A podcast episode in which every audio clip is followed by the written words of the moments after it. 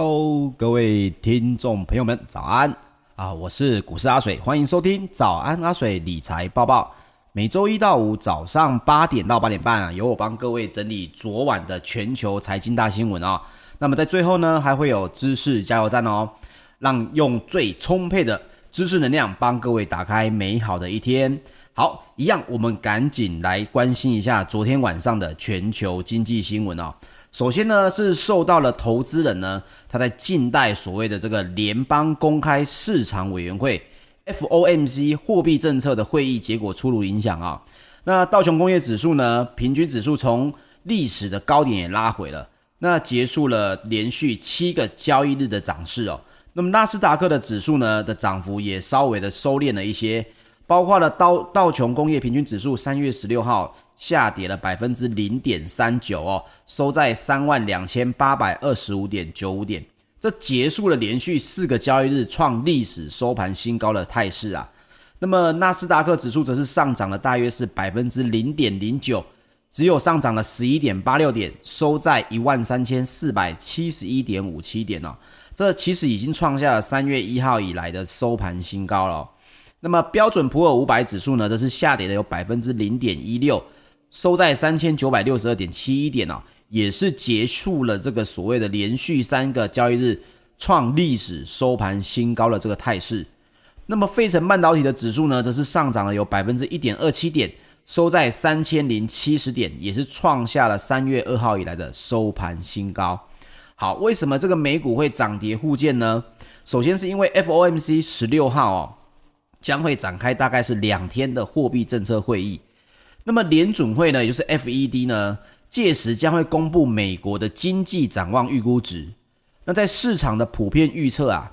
，FED 可能会上修经济成长的预期，但同时也就重重申说，在可预见的未来内，货币政策应该会维持宽松哦。来，宽松是什么意思呢？其实，在宽松这件事情上面，就是代表我持续的会在印美金注入这个市场哦。所以大家可以看到，每个人为什么会对于这个 FOMC，我们昨天就有提到的这个联联准会的这个会议呢，为什么这么的重要？原因就是因为大家想知道鲍尔到底会说些什么话哦。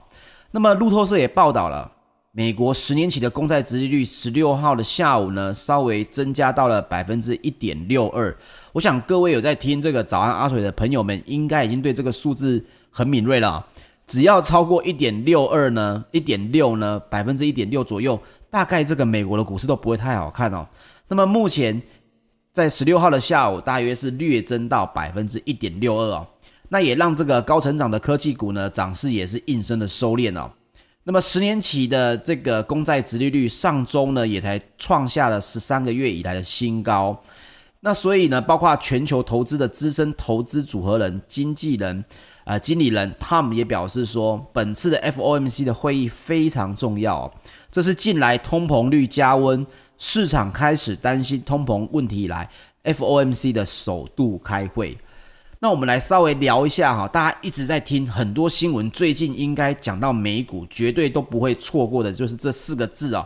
，FOMC 到底是什么？我们阿水简单跟各位来分享一下，这个 FOMC 呢，其实就是公开市场委员会。那里面的组成呢，就是有十二个委员。这十二个委员里面呢，有七个是联邦准备理事会，也就是 FED 的这个呃成员呢、所以七名 FED 的成员其实都在 FOMC 里面。那包括了纽约联邦储备银行呢，它负责来执行哦这个公开市场的操作。所以包括它的行长也是委员。你可以看到哦。这个跟我们台湾本身的这个货币的利率会不太一样，我们这里面呢是比较多，台湾是比较多的顾问。那顾问的话，可能就是经济系的教授啦，经财经系的这个教授啦，知名的这些大的耆老哦。那在美国的话呢，FOMC 包括了七名的 FED 成员，还有一名的纽约联邦储备银行的这个行长哦。那以上一共是八个席次的嘛。那么剩下四个席次呢，就由剩下的十一家联邦准备银行的行长每年来轮流担任哦，包括托波士顿啊、费城啊、Richmond 啊、芝加哥、亚特兰大这个很多很多，我就不是叙述了。十一家联邦准备银行的行长来每年轮流哦。那所以大家就等于是十一个轮四个，但是有八位他是固定的成员。那么公开市场委员会呢，由于决议跟执行公开市场操作，其实也是美国联准会体系当中一个非常重要的一个部门哦。甚至有人说，它其实就是联准会体系当中最重要的部门。那每年呢，总共会有八次哦，他们会在华盛顿开会，平均大概是每六周就会开一次会。那在这个会议上面呢，委员会会去审查这个所谓的经济跟金融的状况，来去确定一个适当的货币政策啊，并且评估它的长期目标价格是不是可以稳定，跟。它可以持续经济成长的风险大不大？来因此调整他们的一些货币政策或者是利率政策啊。所以大家听到 FOMC，其实它很简单，就是有八名所谓的这个固定的成员哦。那剩下的四名就是其他的这个联邦银行的行长来轮流担任。那我们大概知道一下 FOMC 的组成之后呢，我们来看一下，包括 CNBC 也报道说，贝莱德全球固定收益的投资长啊，Ric 也表示了。市场将会仔细的分析 FED 的主席鲍尔啊所说的每一个字哦，你看我们说过，鲍尔说的每一个字都在影都在影响整个美股的心情哦，甚至是债市的心情哦。如果他什么都没说，势必会撼动市场哦。但是如果要他如果又长篇大论的话，市场也会随之动荡哦。其实讲这句话，我觉得是过度解读了啊。我们来先看一下鲍尔，因为每个人来看新闻，很容易变成是现在看了忘记了以前听过的。我们来帮各位回顾一下哈，在去年的十二月十六号，其实当时联邦公开市场委员会 FOMC 呢结束了为期两天的利率决策会议之后，去年啊，去年十二月十六号，一如外预外界预期的 FED 决议利率不动哦，维持在接近零的这个水准。除非当时就讲了啊，除非经济的复苏有取得实质性的进一步进展。来，什么叫实质性的进一步进展？就是你必须要有真正的投资数据出来嘛。你不能因为呃谁对于这个市场的通膨有所疑虑，那你就要求这个 FED 可能有相应的措施。FED 基本上它的每一个决策，它比较不会用所谓的我们担心、我们害怕、我们预期。所以我们做什么事情，哦，比较少做这件事情。通常都是有看到什么经济数据出现了变化，或者是有不同的方向的时候，他才有可能会改变他的做法哦。那也因为在这样子的情况下呢，十二去年的十二月十六号，这个 FOMC 也都有说了，我不会开始缩减所谓的这个资产购买计划哦。那么各位可能没有记得这一个新闻，就是因为这已经是大概是三个月前的新闻了。当时候有一个很重要的声明哦，阿水分享给大家听，包括了 FOMC 最新的声明表示哦，这个最新声明已经是去年的十二月十六号了。FED 维持基准利率走廊在零百分之零到百分之零点二五这件事情呢，会至少到二零二三年的年底哦，二零二三年的年底。所以你担心它利率调升很多，其实他也告诉你了嘛。我就是一个零的利率到百分之零点二五的利率中间可能会去移动嘛，这件事情他也声明了最少会到二零二三年底，那所以 FED 在去年呢取消了未来几个月有所谓的持续购债的承诺，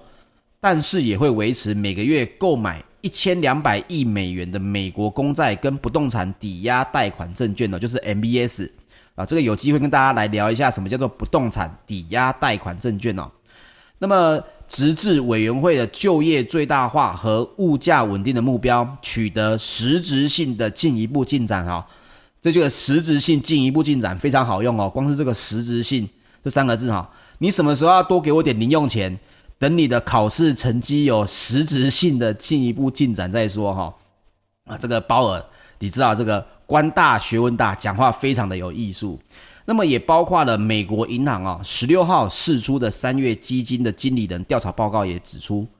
投资人已经略微增加现金配置，这是因为担忧通膨及购债削减恐慌啊，可能会让飙升到历史高点的金融市场应声的翻覆啊。这是美国银行做的一个调查报告。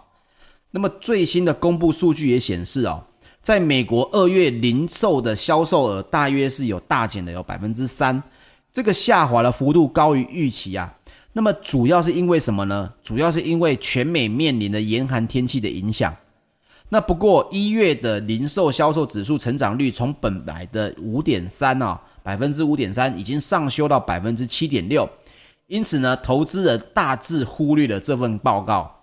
那另一份报告则显示说，德州之前受到冰风暴肆虐，导致美国二月工厂的产出量哦，就整个大跳水了。那么大型的科技股呢，也成为十六号美国美股的撑盘要角哦，包括这个巴伦周刊的报道。来，刚好讲到巴伦周刊哦，跟大家分享一下。各位如果想要看一些美国的一些相关的经济的需求，你可以去看所谓的《华尔街日报》，这个已经有中文版了。那么还有另外一个是它的姐妹刊物，就是所谓的《巴伦周刊》，但是它好像是全英文的。这个大家如果有有英文的阅读能力的话，也可以考虑来去看一下啊。《巴伦周刊》就报道说呢，这个艾维克艾维克合伙公司的分析师哦。阿米特·德里安尼，来，阿米特·德里安尼，为什么我要念出他的全名呢？因为待会我要分享一下这一位阿米特先生哦。来，十六号他重申苹果的投资平等为表现优于市场哦，也因此把它的目标价呢由一百六十三块美金呢上修到一百七十五块美元。那么达里安尼分析师也在长达一百二十六页的研究报告中指出哦。未来几年，苹果有望维持百分之五的营收成长率，以及百分之十五的总投报率哦。可是呢，我个人对于达里安尼他的看法，有时候我会认为，我因为我也在追踪他说的东西，他是一个诶专门讲苹果的这个美国的分析师哦。但是呢，在十二月，去年十二月的时候，其实我当时我看到他的新闻的时候，我就很惊讶，因为。阿米特·德里安尼在当时十二月的时候，他说他是怀疑苹果为什么会去做 Apple Car。他认为呢，他很质疑苹果会不会进入这个所谓的低利润但是资本密集的产业哦。为什么叫资本密集？你要造车，你的生产线上面就是要不断的花钱去研究，所以整个产线的投入的资本是需求非常的大的。但是一月的时候呢，他又改口了。他说：“就像当年用 iPhone 颠覆手机产业一样，哦，Apple 也可以用 Apple Car 来颠覆汽车产业啊。所以达里安尼这位分析师他所说的东西，我认为啊，呃，很多时候不要太过的呃，不能讲不能他太过相信。可是呢，他的看法有时候也是会，嗯，几个月之后有可能会改变哦。这是为什么我会强调这件事情呢？是因为大家可能对于台股操作比较熟悉，对于美股比较没有感觉哦。”在美国的美股的这个股票行情呢，最重要的两件事情就是第一个是财报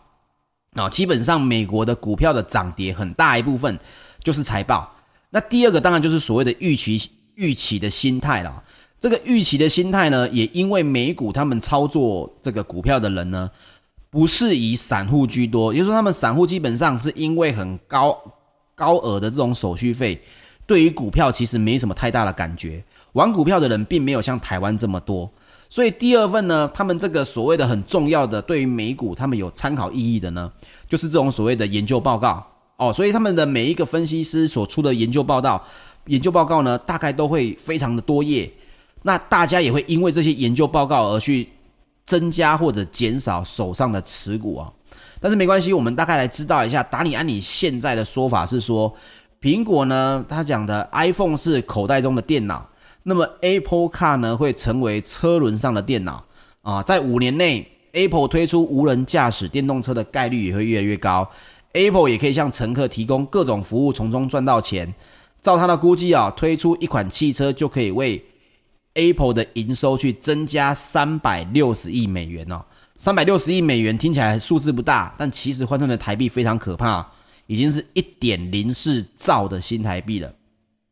啊，当时去年的，哎，应该说今年的一月，他已经就将苹果的目标价有上调到一百六十美元哦。那当时候的 Apple 的股价大概是一百四十三美元。好，这个达里安尼的这个报告出来之后呢，苹果也闻讯上涨了有百分之一点二七，那也重返了一百日的这个平均线哦。创下了三月二号以来的收盘新高啊。那其他比如说 Google 的母公司啊，亚马逊也都分别上涨了百分之一点二六，还有百分之零点三三呢。那么美股也因为十六号平静无波啊，其实美股去昨天晚上并没有太大的行情，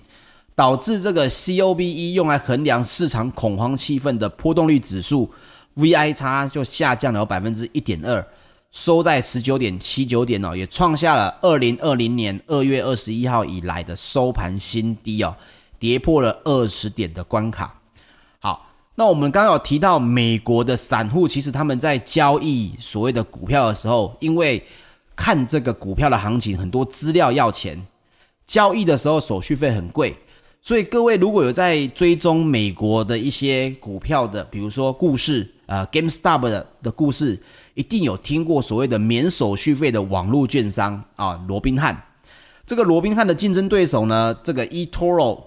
Group 在十六号已经宣布了，将会透过并购特殊目的收购公司的方式呢，来去借壳上市。那这笔交易也使 eToro 的这个价值来到九十六亿美金哦。OK，大家稍微了解一下，其实在美国要想要投资股票，基本上你要么就是去买，哎，下载。A P P 哦，使用这个罗宾汉啊，罗宾汉这个公司在上几个月跟这个 GameStar 散户与所谓的放空机构之争当中，也是一个很重要的要角哦。这个有机会跟大家分享一下这个故事。好，那我们继续看下去哦。在欧股方面呢，其实欧股的表现大部分是集中在德国汽车厂福斯哦。因为福斯呢非常乐观的看待未来的表现，包括了这个欧洲的汽车股呢也都大涨了百分之二点一，这个这个大涨二点一已经站上了二零一八年六月以来的新高。那与此同时呢，投资人也是在静待美国联准会 FED 的会议结果啦。想知道官员到底是如何看待通膨？其实这个不用等嘛，你没有实质的数据出现，你一定会看到。呃，FED 的这个会议结果一定是没有什么动作的。可是我们来讲一下，以目前来说，如果他因为啊，比如说他把原本讲的百分之零点二五的这个利率延迟到二零二三年为止这句话，如果他推翻了，那么各位就要注意了哦。FED 如果会推翻他之前所说的东西的话，代表他一定已经看到了什么样的报告，非常大的改变。那这就可以看说，他看到的报告是非常的好，或非常的非常的差，这件事情一定就会开始影响美国的股市，连带着如果连续性的影响美国股市，那么台股也势必会受影响哦。这个大家可以稍微注意一下。十六号开会开两天，我们早安阿水会持续的追踪哦。那么周二呢，十六日泛欧指数呢也上扬了百分之零点八八。距离这个去年年初的空前新高又更近了一步。我们昨天有提到嘛，它在上涨大概百分之二，就已经可以创历史的空前新高了。所以欧洲的三大指数呢，也都是均涨的，包括英国的 FTSE 一百指数上涨了百分之零点八，德国的 DAX 指数则是上涨了百分之零点六六，法国 CAC 指数则是上扬了百分之零点三二哦。那么这边就聊到说，福斯它就是想要删减成本。并且要积极的扩展电动车的市占，各位，这个我一直在提的电动车这个市场，包括里面的基础的零组件啊，电池相关的这些配套措施，车用的电子，在未来的三到五年内，一定会是你们看到一个非常重要的要角哦。因为福斯集团下辖这么多的汽车品牌，包括奥迪啦这些汽车，宾利。其实他们所谓的这种营运方向，一定就会让改变整个车市的一个要角，包括了福斯的执行长 Herbert 也都说了，未来十五年内车界将会彻底的转变，电动车也将会领先哦。接着软体将成为车界的核心推手。那包括他讲了这句话之后，福斯的股价也大涨了百分之六点七哦。好，所以我们来看一下德国的电池商。VRTA 哦，也大涨了有百分之十四点三九。该公司也宣布哦，会生产电动车的电池。好，那我们来看一下，包括我们大家许久已经没有听到的这个芬兰电信设备商 Nokia 也宣布，未来两年它还是会持续的裁员。那么裁员一万人，要省下来的资金研发五 G 来追赶对手哦。那先前 Nokia 把这个精力放在整并二零一五年买下的法国无线电设备商，错失了五 G 的先机啊、哦。那么五 G 技术落后竞争对手华为跟这个爱立信，所以芬兰的这个 Nokia 它的挂牌呢，也因为他说哦，我接下来要来去搞五 G 了，此时股价就少小涨了百分之零点零八哦。那么这件事情，其实我必须说，Nokia 已经是步步做，步步错，每一步都错了哈。这个你之前人家在做五 G 的时候，你跑去并购无线电设备商，那现在五 G 大家这个话题已经渐渐又不讲了，你又要开始说我要去搞五 G 了。这个新闻我们只能看到说，Nokia 可能它的决策方面还是有一些问题哦。好，我们讲回来这个 FED 会议，它大概在美国时间周三啊会闭幕。那么，投资人担心经济复苏或许会导致通货膨胀这件事情，那 FED 也将被迫提前来紧缩货币政策，所以大家都非常关心。那也包括了鲍尔在记者会上面，应该就会被问到低利率政策跟资产的购置计划。那么鲍尔的回答就有可能会对这个股债受到冲击哦。好，本周也是国际央行的会议周哦，英国央行在本周四会议。那日本的央行呢，则是礼拜五会结束两天的会议。那么德意志银行也指出，疫情持续限制的这个欧洲地区的活动哦，也宣布欧元区的二零二一年的经济展望下砍有百分之一，但是调升了有英国、美国跟印度的经济展望。那我们来讲一下石油，周二持有的交易呢，原油期货的价格出现连续第三天的收低。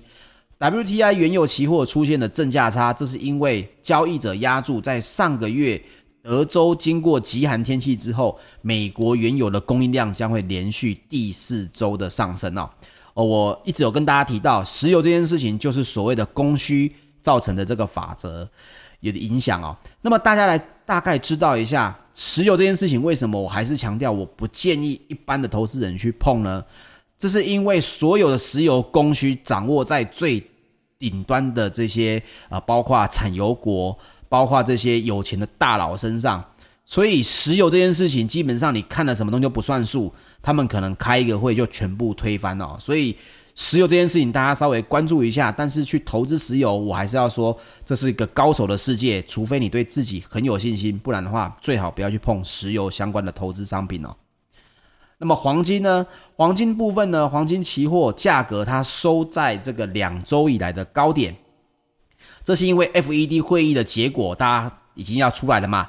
每个人都很害怕，有可能会宣布说：“诶，我们看到通膨增加，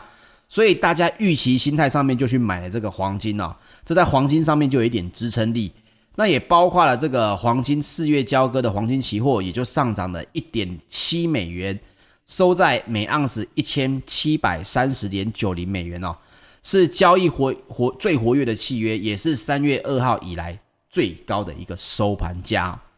好，我们昨天晚上的新闻就报到这边，我们来讲一下知识加油站。什么叫做面额效应呢？来，我们先讲一个在纽约哦，纽约有一个非常恶名昭彰的名词，叫做纽约市街道税哦。这个纽约市街道税并不是一个真正的税，这句话是什么意思呢？他说，当你今天去纽约玩的时候，走在纽约市的大街上，总会不知不觉、莫名其妙的花掉这个大把的银子哦，常常是荷包满满的出门，然后荷包空空的回到饭店。那么今天我们要讲的这个面额效应呢，就跟这件事情有很大的关系。各位，你想要存钱，你觉得，诶，最近怎么好像莫名其妙，过年后花了很多钱？那怎么样让自己在没有呃下意识，也就是你不用刻意省钱的情况下来把钱存下来呢？这就讲到了一个在大概是去二零一二年到二零一四年的时候，有一个叫做《消费研究期刊》，它刊登了一篇由纽约大学史腾管理学院教授哦，这个拉胡比尔他所讲的一篇论文哦。他说呢，所谓的面额效应呢，确实的存在。这句话的意思是什么？他说，你身上所携带的这个货币啊，它的面额大小会影响你的消费决定。什么意思呢？他说，如果我们以美金来讲啊，你身上有一百块的美金，如果你身上是一张一张面额是一百块的纸钞，你花掉这一百块的可能性呢，会低于你钱包里面装了十个十元硬币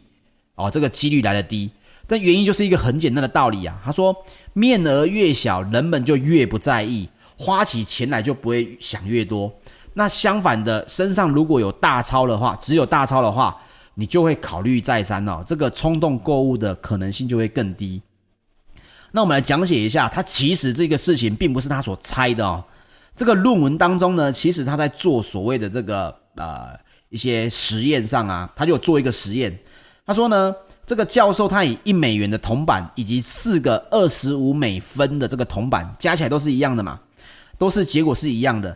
那研究团队呢，当时候在这个奥马哈的加油站里面，对加完油出来的这个客人哦，进行了问卷调查。那之后呢，会给这个受访者呢五块钱美金的打理，但是他们给的这个五块钱美金，它的内容不太一样。什么不一样呢？有的人是给一张五元的美金一张，有些人则是给五张一块钱美金的纸钞，或者是一块钱的铜板五个啊，都是五美金。在这个实验里面呢，他会希望做完这个所谓的问卷调查之后，就把钱给这个所谓的受访者，然后去观察受访者他们会不会拿这五美元重新走回去加油站的这个附赠的呃附属的这个商店去消费。而这个问卷呢，本身没有任何的跟加油站或者是跟花钱有相关的这个情况出现。所以主要就是在关注说，受试者那拿到了这五块钱美金之后，他的消费习惯是什么？那实验结束之后呢，研究团队就去找加油站的卖场，拿到了这个所谓的收据。哦，在美国的加油站都有一些小商店，那里面都会卖一些呃零食啊、热食或者是饮料啊、香烟这些的。那结果发现，消费最多的人呢，是拿到五个一块钱美金铜板的人。再来，其次呢，就是拿到五张一美元的人，而拿到五美元一张的这个人呢，基本上很多大部分都是原封不动的把纸钞放进了钱包里面，他就走了，他没有想要花钱。那观察至今的实验结果都可以发现呐、啊，即使金额的总额一样哦，但是人们认为单位大的货币价值比较高，所以会节制消费。这到底是什么意思呢？他的意思是说，如果你今天出门，你不想要自己乱花钱，把你的钱包的零钱放在家里，口袋里的零钱掏出来放在家里，你就带一张一千块出门就好。这个时候，你的下意识就会跟你自己说，你现在带出去的是一张面额比较大的这个钞票，你会舍不得把它换成五百跟一百元啊。这个是实际上对于每个人的下意识。是已经做过实验去做了，所以包括像菲律宾、马来西亚等东南亚国家的观光景点，你们去看他的这些私人的对币所当中呢，你在把美元换成当地的货币的时候，他会给予纸钞面额比较高的这个呃纸钞有比较好的汇率优待哦。当时啊，现在比较没有了，那是为什么呢？当时也是因为面额效应，他们认为你们会来这里玩，就一定是有带钱来嘛。那你带了美金来，你如果带的是一百块，我没有用比较好的汇率去吸引你的话，你可能就会少花这些钱。所以这些私人的对币所里面呢，他为了吸引人去把身上的一百块美金换成他们当地的这个货币，他就会给予比较好的兑换的效率，这个汇率哦。那么现在我自己去看，好像是比较少了，可是还是有部分的私人对币所还是有保留这个习惯哦。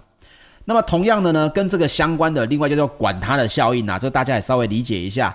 就是省钱这件事情必须是你自己稍微有一点下意识去做的哦，不然呢，你有可能会因为一直省一直省，你自己一直强调自己说啊，水哥早上讲了这个面额效应，面额效应，这么多天下来，很容易变成所谓的出现的管他的效应哈，这些存在的，就是说，当我存钱存到一定的等级的时候。自己就会有产生一种冲动，想要大手大脚的花钱，会比你节省时候花更多倍的钱。所以各位，这个到底要怎么应用呢？阿水教各位一个叫做百元存钱法。哦，这个是原本是一个我付费才会教的这个方式哦。但是这个因为大家因为已经被公开了，我就把它给分享出来，这是我发明的哦。各位，你把你身上的钱呢，最多最多就是留这种一百块的面额，身上的零钱通通存下来，有零钱就存下来，有零钱就存下来。你每一次的花费都必须掏出一张一百元的纸钞，比如说你买五十块的东西，你身上有五十块的零钱，那你也要掏一百元。这个时候再把你找回来的钱拿去存款，你身上剩下都是百元纸钞，其实你下意识这种小额的花费，呃，买一杯咖啡的花费，你相对的就会比较低。它可以很很简单的帮你下意识，因为你找回来的钱零钱你是存下来的。而你身上的百元越来越少的时候，你自然会产生一个所谓的紧张感。哎呦，我不是带了三百块出来吗？怎么只剩下，呃，可能已经没有一百元的纸钞了？当然，你可能剩下很多零钱嘛。但是这样子可以帮助你：第一，借由面额效应来去省钱；第二，它可以帮助你在下意识存下来很多很多的零钱。那么累积下来也是非常可观的哦。所以投资理财也不是只有省钱，把一个钱打二十四个结，利用人性的观点，简易的帮自己快速的存钱，这才是一个呃不会花很多很多痛苦的心力就能够达到的一个效果哦。好，这个今天的早安阿水也已经三十分钟了啊，我是股市阿水，明天早上八点一样会在这个线上跟大家见面，我们明天见，拜拜。